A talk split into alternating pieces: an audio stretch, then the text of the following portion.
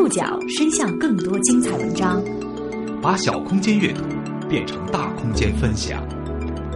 报刊选读，报刊选，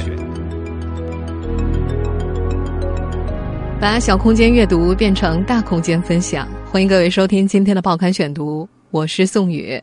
今天为大家选读的文章摘自《中国新闻周刊》，和大家来说说一名留守教师的无力感。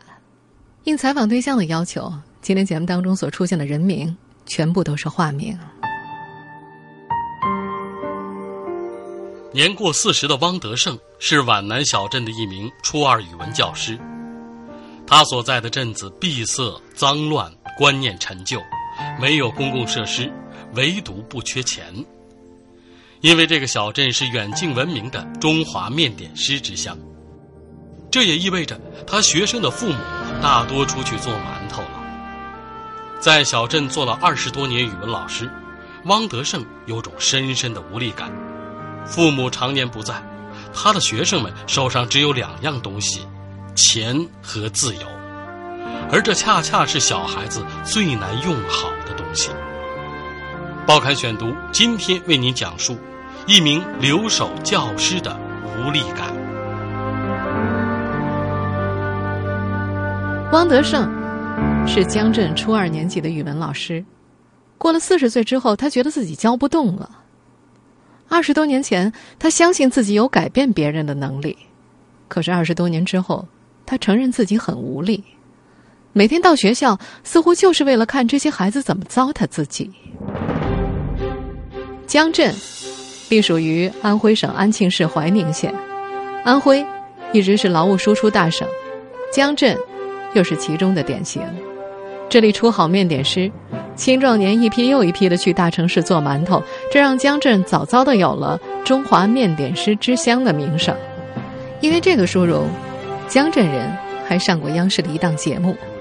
江镇人靠面点走出了自己的特色，从传统的面点技艺到面点用具，再到面点师的培训，江镇已经形成了一个颇具规模的面点产业链。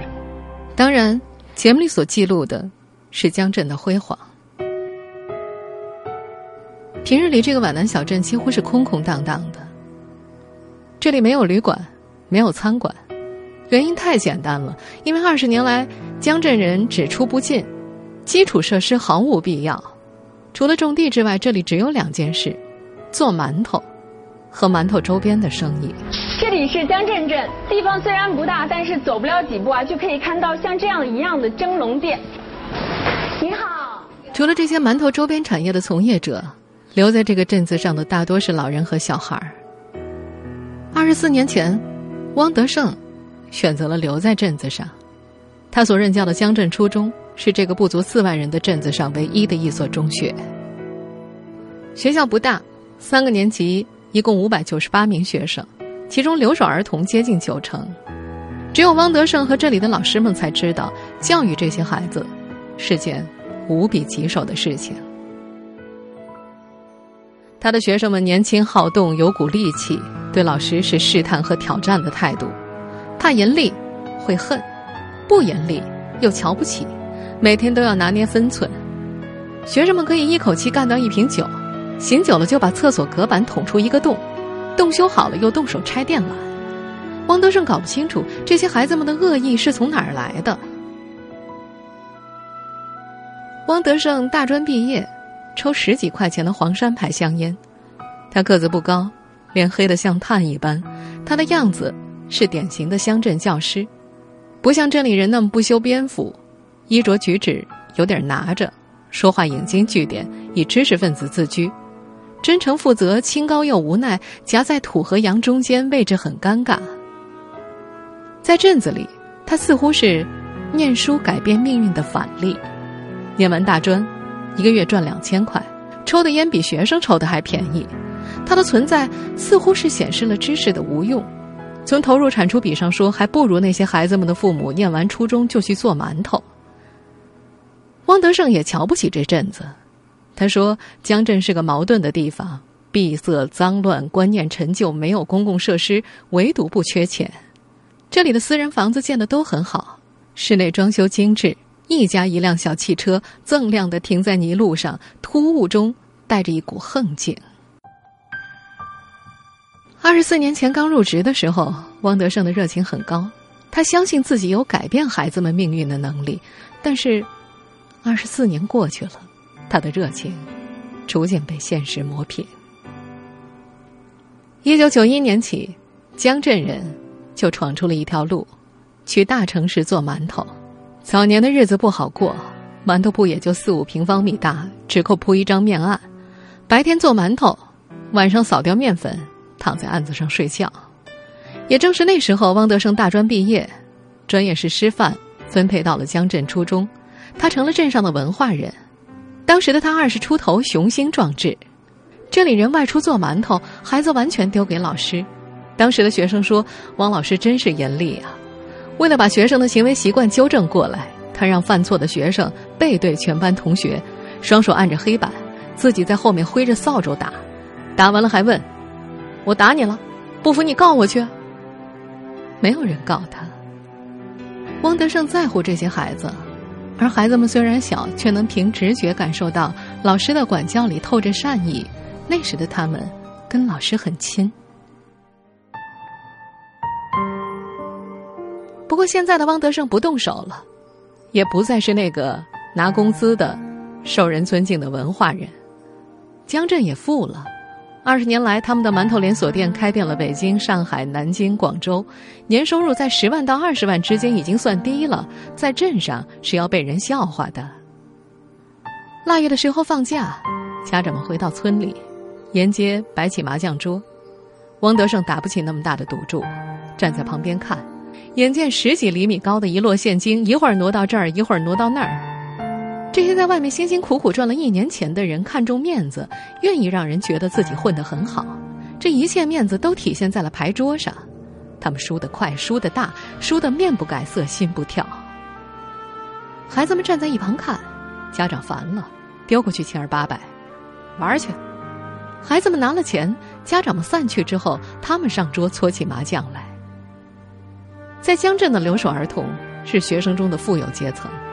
父母在外务工，赚得多，又因为补偿心理，觉得既然孩子不在身边，那就多给一点钱。这些孩子是馒头二代，小小年纪身上带着银行卡，卡的另一端，父母一年到头不断的打钱过来。汪德胜管不住他们，只能够犯愁，一个星期三四百块钱的开销啊，跟大学生差不多了。每天买水果就要花掉二十多块，上课玩手机。没收之后三五天又买一部，根本就不把没收当回事儿啊！父母常年不在，孩子们的手上只有两样东西：钱和自由，而这些恰恰是小孩子最难用好的东西。江镇初中的老师们常说，初二是留守孩子们的一道坎。这现象不止只有江镇有。二零一四年。一项针对全国农村留守儿童的调查显示，所有指标中，初二留守儿童数据最高，问题最大。而在江镇初中，这问题几乎推向了极致。报刊选读继续播出一名留守教师的无力感。汪德胜的班上有三十七个孩子，每一个他都了如指掌。学校是寄宿制，早晨六点到晚上十一点。一天十七个小时都要老师用眼睛盯着。孩子们几点睡？钱够不够花？谁偏食？谁需要老师送蚊香？谁喝酒了？谁在哪一年夏天差点淹死？谁刚刚送去医院洗胃？王德胜通通知道。可是他不知道孩子们在想些什么。有一点是一致的：这些孩子都透着股散漫的、游手好闲的、自暴自弃的样子。但同时，他们又很脆弱，很骄傲。汪德胜相信，孩子们一定可以被打动。可是，那个点在哪里呢？他觉得这些孩子离自己好像有千丈远，但不信老师，不信父母，不信规矩，气急了，汪德胜也会冒出一句：“简直没有底线。”而影响这些孩子的是那些早早辍学、从外面做馒头回来的学姐学长。对于孩子们来说，这些学长是在大城市做过馒头、见过世面的，一个月能够拿上五六千块。他们染了头发，戴上耳钉，骑着摩托车去网吧，这真是拉风啊！周一到周五，老师硬把孩子们跟外面那个花花世界隔开，不用手机，不去网吧，早睡早起，不喝酒抽烟，不打群架。但是到了周六周日放假两天，孩子们就撒出去了，他们开始补偿性的喝酒、抽烟、泡网吧，老师鞭长莫及。汪德胜说：“周某一回家就放羊了。”没人照顾，连安全都是问题，简直就是五加二等于零。我们一切的努力不过是周而复始的做无用功。汪德胜指指自己的班会记录，上面写着“牢记四幺事件”。那是三年前的四月一号，三个孩子和一个社会青年凌晨两点从网吧回来，开着父母留在家里的摩托车急速下坡，迎面撞上了一辆农用车。摩托车手柄笔直的插入第一个孩子的腹部，四个孩子全部死亡。汪德胜从殡仪馆回来之后，孩子的惨状在他眼前挥之不去。他看不上那些社会青年，而所谓的社会青年不过十七八岁，也是孩子。他们早早辍学做馒头，走上了父母的路。有一个社会青年是汪德胜早年的学生，汪德胜至今还记得那天早晨。到了上课的时间，女孩的座位空着。女孩的奶奶慌里慌张的跑到学校，孙女找不到了，到处都没有，只有女孩留给奶奶的一张字条。女孩跟一个长她七八岁的男青年私奔了，那时她已经怀孕。不久，孩子出生的时候，女孩才十五岁。那些所谓的社会青年出去的太早，在外面不适应，受了委屈又回到镇上来。父母不在身边，又辍了学，无所事事，只能够来找学弟学妹。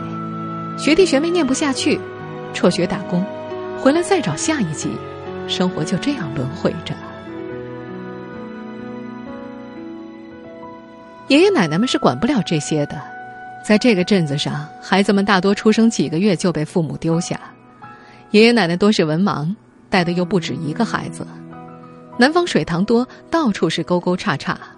到了夏天，门口常有老太太手里拽着四五根绳子坐在门槛上，每根绳子拴一个孩子。孩子小，怕出事，就找个空水桶放进去，或者干脆把洗衣机断电，把孩子装进洗衣桶里。因为桶高，孩子爬不出来，他们就这样坐在里面玩上一天。很难责怪这些老人不负责任。当九十岁的何氏一步一晃的从里屋走出来的时候。短短三四米的路，用掉了他五分钟的时间。屋子里漆黑潮湿、空荡荡的，一条甬道从堂屋向里延伸，通向没有光的所在。何氏现在一个人生活，但是他说这已经是他这段时间里最好的日子了。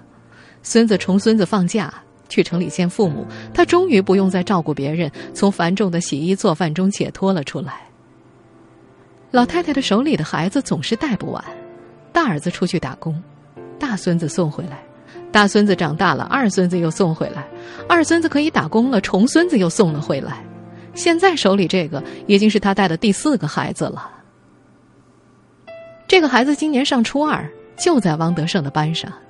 有一次，孩子跟奶奶吵了起来，汪德胜说了他几句，被孩子顶了回来。他是拿了我爸妈的钱才给我洗衣做饭的。汪德胜愣住了，他隐约感到，这些孩子虽然嘴上不说，但是潜意识里都带有自卑和被遗弃的心理，觉得别人对自己好，不是因为自己值得，而是利益交换的结果。这让他们对老师的善意很抵触。汪德胜试过用那种直接的友善去面对这些孩子，比如微笑，比如换种语气，可是得到的反馈往往是嘲讽和不屑一顾。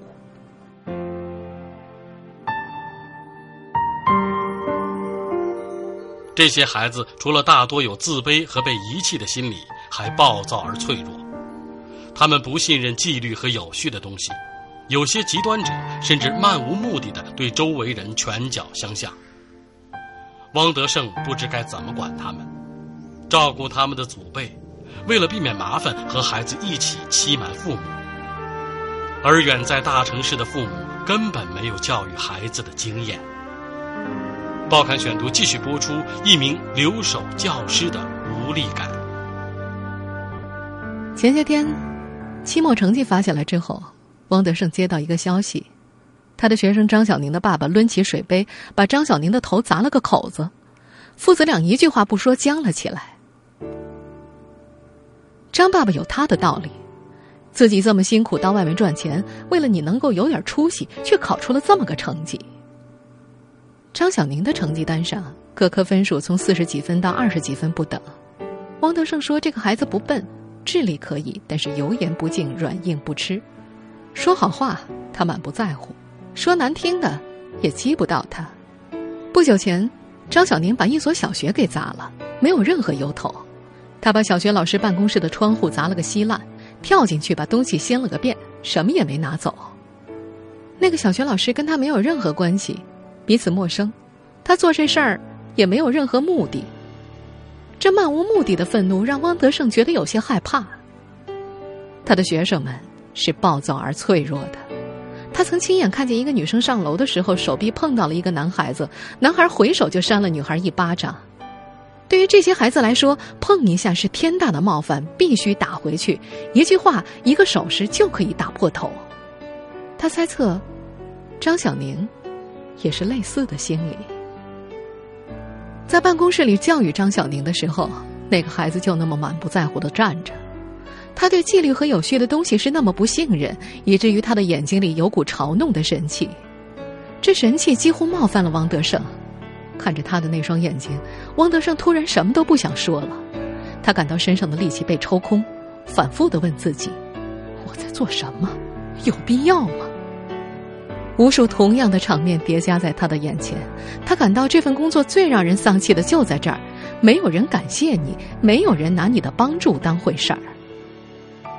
汪德胜甚至不知道该向谁求助，孩子们的身边只有爷爷奶奶。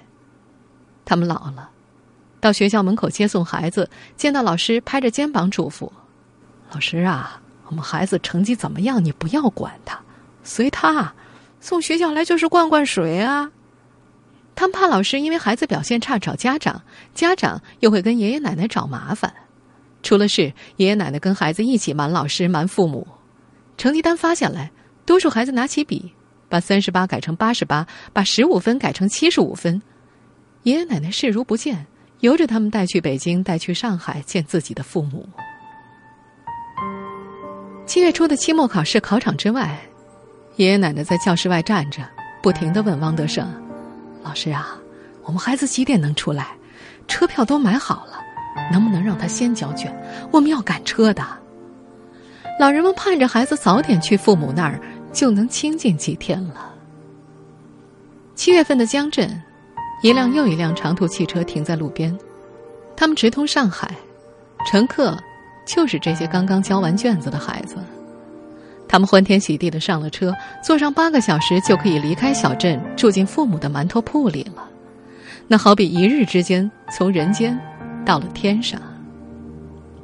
学生李泽的母亲大半年不见孩子，乍一见觉得孩子跟自己以为的那个孩子不太一样了，成绩差，习惯不好。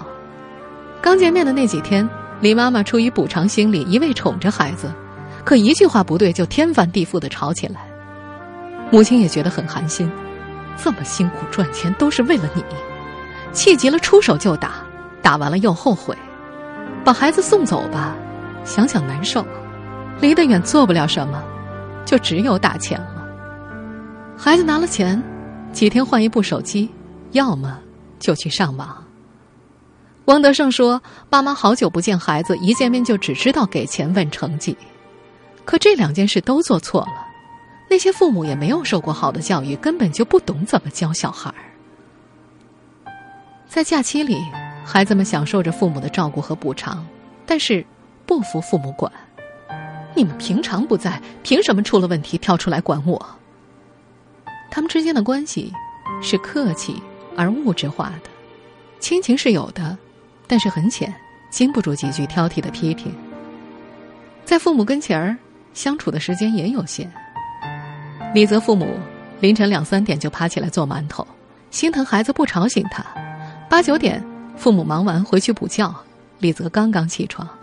他们之间是有时差的，一般中午一起吃个饭，之后全天都是李泽自己在逛。孩子去了大城市两个月，看了花花世界，回来的时候总会有些变化，言行举止不一样了，染发了，做指甲了。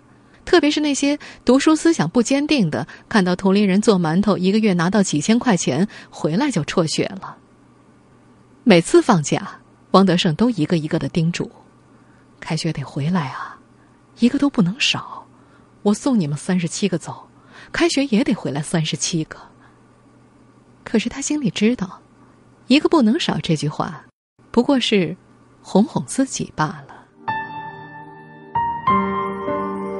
这里的留守儿童现象没有引起媒体的关注吗？当然不是。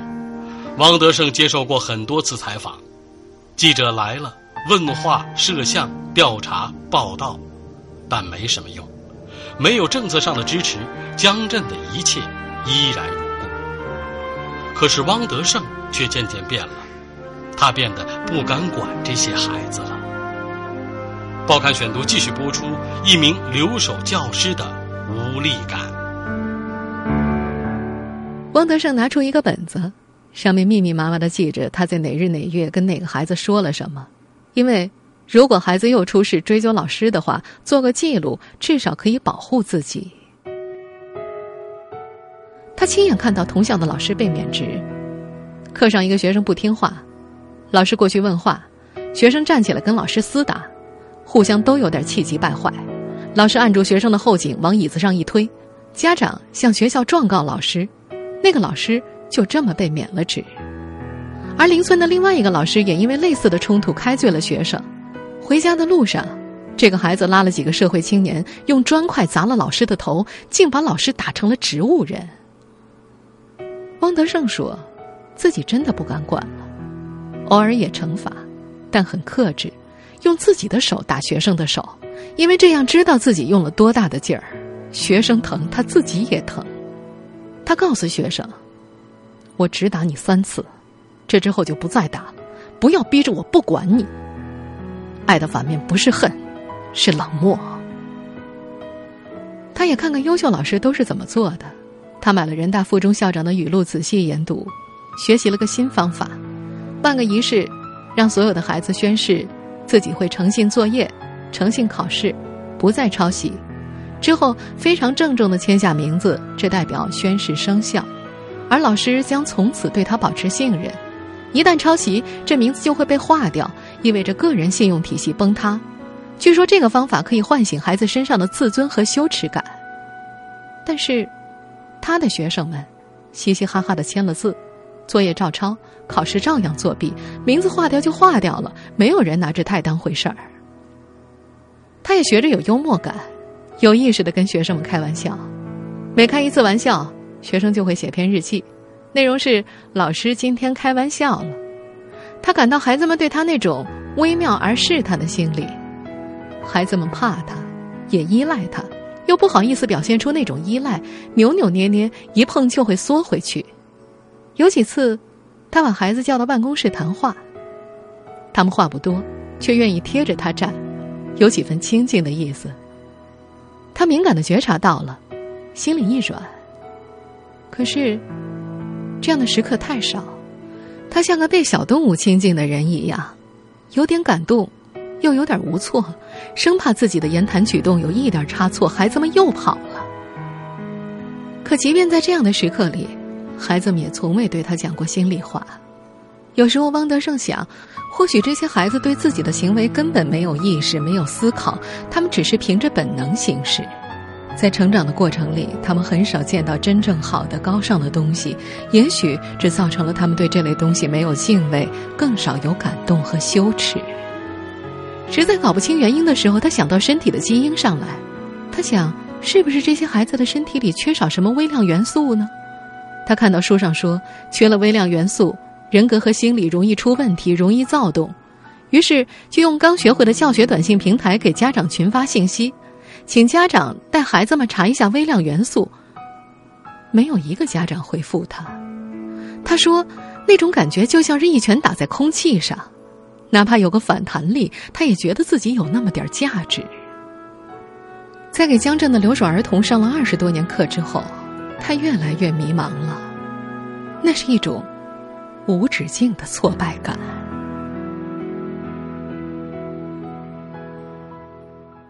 在江镇采访的最后一天，一个小卖部的女服务员好奇的拦住记者：“我们这儿没人来啊，你来做什么？”他听完整个留守儿童的故事，有那么一瞬间，似乎若有所思。这是个一九八八年出生的漂亮清秀的年轻姑娘。她说自己虽然年龄不大，女儿都三岁了，干售货员赚的不多，一个月才两千块。记者对她说：“至少您可以留在女儿身边嘛。”她突然笑了下说。我这个月末就要走了，去上海做馒头，孩子已经留给爷爷奶奶了。